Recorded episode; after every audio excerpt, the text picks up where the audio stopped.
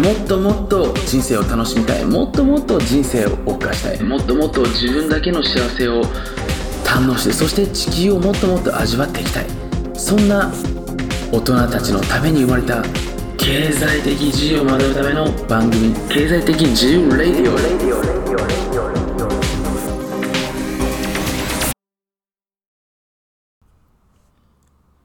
経済的自由ライフの始め方ボリューム8スタートします。で今回のテーマは超資産形成ライフスタイルかっこベース編ということでね、えーお話をしていけたらなというふうに思いますがえーまだね、えこの番組ご存知じゃない方のためにですね、えお話しさせていただくと、え毎週1回ですね、え僕自身が、あの、カリキュラムをね、しっかり組んで、え学んでいく。まあ、聞いてるだけでね、自分自身の脳が、えどんどんどんどんね、勝手に資産だったりとか幸せをね、え生み出してしまう。そんな状態にですね、シフトしていくための、え音声をですね、毎週1回配信させていただいております。まあ、基本的にね、日本時間の月曜日に配信されていると思いますので、ぜひ今回もね、えーお楽しみに聞いていただければなというふうに思いますし、まあ、前回のね、聞いた後に今回の聞いていただけるとね、またそのつながりというか、えー関連性という意味でね、またちょっと今回の内容もさらに深く入っていくんじゃないかなというふうに思いますので、お勧めさせていただければなというふうに思います。で、まあ早速ね、今日の内容に移っていく前にですね、えー先週1週間のまあ振り返りということでね、え今回この、まあ、音声聞いてくださってあなた自身もね、先週1週間ね、自分自身がどんな動きをしてね、なぜそれを行ってね、どんなことを学んだのかっていうのをですね、再度、ご自身自身のスケジュール帳を見ながらね、確認していただけると、思ったよりもね、先週1週間、こんな1週間だったんじゃないかなとかですね、えーいろんな動き、まあ、例えばね、そういった中でね、人生の法則に気づけたりすることもあったりするわけですよね。えーまあ、昔ね、まあ、太陽の動きを見てね、あのまあ、多くの人たちはですね、えーいろんなことを考えていったわけだと思うんですけれども、実はそういう自然界にもね、えー毎日毎日研究しているとね、まあ、いろんな法則だったりとかですね、人生の、まあ、秘話ではないですけれども、そういったものにもね、実は気づけたりするんじゃないかなというふうに思いますので、え僕自身はまず自分の暦をしっかり知るっていうことをですね、えーおさらいしていただけるといいんじゃないかなというふうに思います。まあ、先週はですね、僕自身、まあ、えー本のですね、第3項かなというののね、編集、まあ、365日ね、夏休み生活、括弧仮タイトルなんですけれども、の方をね、メインでは、ね、僕の方では動いておりましてね、えーまあ、他にもですね、いろいろとまあ僕、仕事の方で、まあ、かなり先週は大きく前進できた、まあ、1週間だったんじゃないかなというふうに思うんですけども、まあ、先週は特にね、新しいことが結構たくさん、まあ、起きた1週間だったんじゃないかなというふうに思っております。まあ、僕ね、初めて自分の子供と映画館に見に行きまして、えー子供が3歳でね、映画、まあ、集中して最後まで見れるのかなと思ったんですけれども、まあ、すごいフォーカス筋ね、日頃から鍛えてるおかげで、映画もね、最後まで、あのたの一緒に楽しめて、最後拍手をしていたのでね、また子供とその新しい体験をできたこともそうだし、そういう新しい子供の、え一面にも気づけた、えことが本当にね、え幸せだったんじゃないかなというふうに思っております。他にもね、えいくつかちょっと新しい面白いつながりの方が、あのまたできそうな感じでですね、え非常にまた僕の人生の、えまた新しい、まあ、なんていうかな、方向性っていうのもね、ちょっとずつちょっとずつ、えー見えてきた、そんな1週間だったんじゃないかなというふうに思っております。皆さんの1週間はいかがでしたでしょうか？さてさて、えー今回のタイトルに入っていきたいと思うんですけれども、まあ、今回ね、えー超資産形成ライフスタイルっていうのに入っていこうと思う前にですね、まあ、結構ビジネスの話をね、僕は、まあ、この番組でもっとしていこうかなと思ってたんですけれども、どうやらね、まあ、その資産形成の考え方だったりとかのステップ、えーそういった部分をですね、ちょっと聞きたいっていうことがですね、まあ、メールマガジンの方でかなり、あのー質問というかリクエスト頂戴しましたので、えしばらくちょっとその資産形成のための考え方をね、話していけたらなと思います。で、僕の場合はね、えーご存知かと思うんですけれども、その資産っていうものをね、多くの人たちは、まあ、現金とかね、その株式とか不動産とか、まあ、そういうどっちかというと金銭面に直結するようなものをどうしてもね、想起すると思うんですけれども、僕自身、僕自身とかしいですね、僕自身の、まあ、得意分野っていうかね、なのはやっぱりその豊かさですよね。まあ、何をもって豊かっていうのはね、人によってそれぞれ違違いますけれども、やっぱり限りなくストレスがない状態。で、例えばね、本を書き上げるとか、そういう自分で自分に課すストレスっていうのは僕自身必要だと思うんですけれども、例えばね、嫌な人に会うとかね、えー報われない仕事をするとか、そういうよくわからないストレスですよね。えーそういったものは僕はもう意味がないというふうに思っているので、そういったものをなるべく減らしていって、えー、でどちらかというと人生で増えていくものを増やしていく、まあ、そこには自分のスキルだったりとかできること、えー、そして感じられる幸せっていうのもねこれ自分を磨いていくことによって、え増えていくわけだと思うんですけれども、まあ、そんなね人生を、え多くの人たちと一緒に歩んでいくことが僕自身、まあ、人生の本当の意味での豊かさなんじゃないかなということですね。えー、これ僕、今までいろんな国々を見てきた中で感じたことだったんですね。でやっぱりその人が豊かか豊かじゃないかってですね、表情を見ればわかるわけですよね。で特にいわゆる日本でね、あの金持ちのエリアっていうと、まあ、六本木とかね、まあその他にもたくさんありますけれども、僕もそういったところでね、たくさんの、えー、お金持ってる方、まあ、とお会いしてきたんですけど、やっぱりお金持ってる方もね、すごく表情が豊かな方もいれば、すごく、あ、なんかこの人幸せそうだなっていう顔してる人いるじゃないですか。という人もいれば、なんか常に怒ってね、何か気にかかってることばっかりだなっていう方もいらっしゃるわけですよね。僕自身はやっぱりね、あのこれからの時代っていうのは、程よいゆとりっていうものがね、え自分の人生を豊かにしてくれると思いますので、まあ、そんなライフスタイルをね、多くの人たちと共有したいなということでね、えこの番組の方もやらさせてもらっていますということになりますね。はい。なので、今回 C さんっていうところには僕の中ではその幸せであったりとか、自分のできることであったりとか、まあ、人間関係ですね。であったりとか、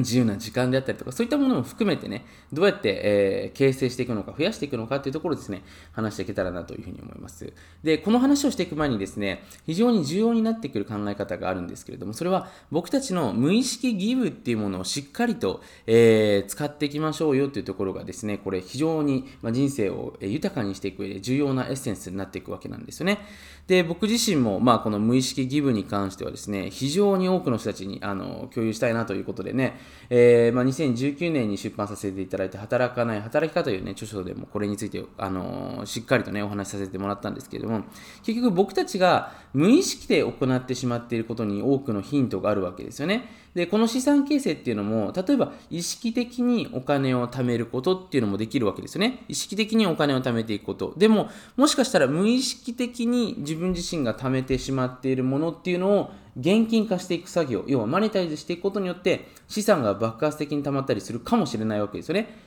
分かりやすい話をしていくと、サラリーマンでね、年収500万円の方が、え毎月5万円をね、貯蓄していくと、年間で60万円ですよね。で、これをまあ、年利10%のものに回して、福利をかましていく。例えばね、こういう発想って多くの方が取れる一つの発想だと思うんですけれども、そこっていうのはこれ意識的にお金を貯めていってる行為になるわけですよね。で、ここで無意識的に貯めているもの、じゃあ自分は会社員を通して学んでいることだったりとか、もしかしたら自分の恋人関係、もしくは他のところで学んでいる、えー、無意識で自分自身が搭載しているその資産っていうもの。ただ、えー、これはですね、まだ価値がついてないわけですよ。なんでかっていうと自分で認識してないから、外に出してないから。じゃあこれが何なのかっていうのに気づいて、それをもしかしたら自分の、えー、メインに意識的に持ってくることによって、もしかしたら自分の年収が500万から1000万、1500万円になるかもしれないですよね。だから僕自身、これからの時代重要になってくるなっていうふうに思うのは、そのいかにして自分の無意識でストックしているもので、かつ、まだ自分で認識してないもので、かつ、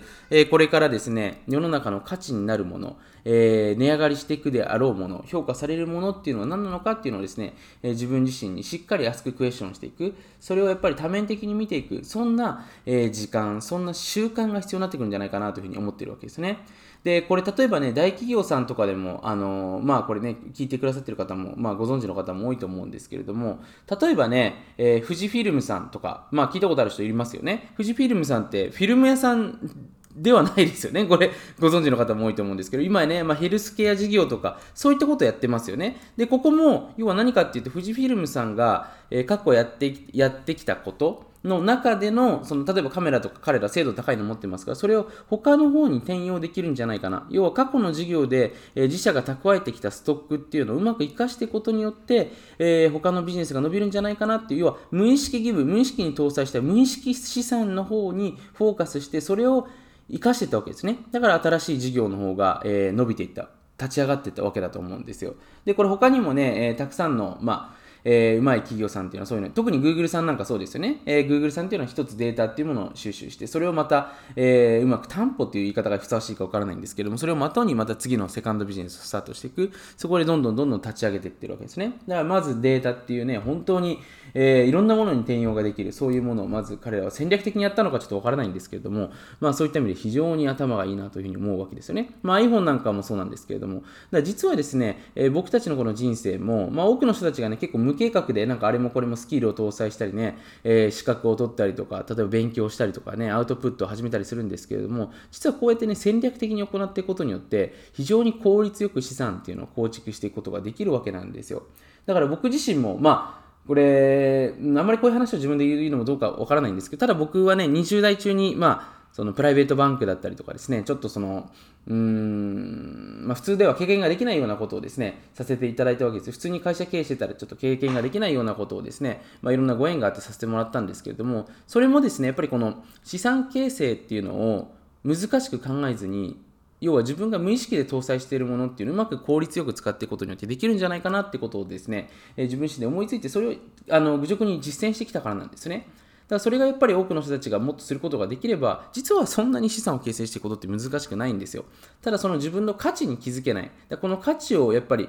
知れる力ですよね。そこがやっぱり非常にね、えー、これ重要になってきますので、まあ、これからどうやってね、じゃあその自分の中から価値があるものを見つけていくのか。で、その、まあ、自分の中になかったとしても、もしね、そこに目がちょっとね、目だけ出ているものがある。それでも OK なんですよ。それをじゃあどうすれば育てていくことができるのかっていうことをですね、えー、これからこの番組の方でしっかりとお話をしていきたいと思いますので、えー、ぜひね、チャンネル登録というか、あの、フォローね、しといていただけると逃さないと思いますし、あの、たまにこう、限定でね、えー、消す音声も、あの、ありますので、そういったものを逃さないためにも、ぜひチェックしておいてもらえるといいんじゃないかなというふうに思っております。それではね、えー、今回の、えー、メインコンテンツはここでおしまいになりまして、えー、今週あなた自身の人生を豊かにしていくための質問の方を僕から投げさせていただきます。まあ、クリエイティブクエスチョンですね。はい、今週の質問になりますけれども、えー、あなた自身の気づいてないけれども、もしかしたらこれをうまく自分が気づくことができれば、自分がその価値に気づくことができれば、もっともっと自分の人生が豊かになってしまう。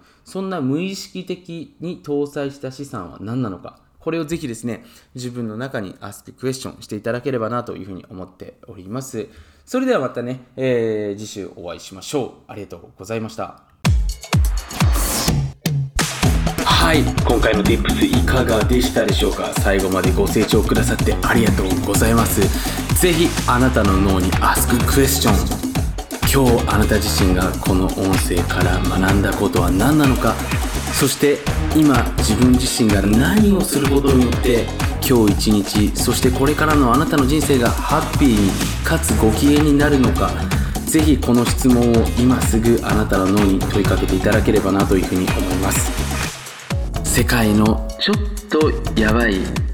裏話であったり数々の表には出てこない裏技をどうしても知りたい欲張りなあなた自身はぜひ川本氏の裏ビジネスメールマガジンかっこ無料をチェックしてみてください。僕自身が2013年より世界各国を訪れて発見したさまざまなツールであったり会社の使い方であったりビジネスのちょっとグレーな立ち上げだったりそして最新のビジネスアイデアだったりマネタイズの手法などなど多岐にわたって SNS などではお話しできないようなちょっとグレーなお話をしておりますのでぜひそんな新世界を覗いてみたいあなたはこの音声の下にある URL をチェックしてみてください。それではまた次回お会いしましょう。ありがとうございました。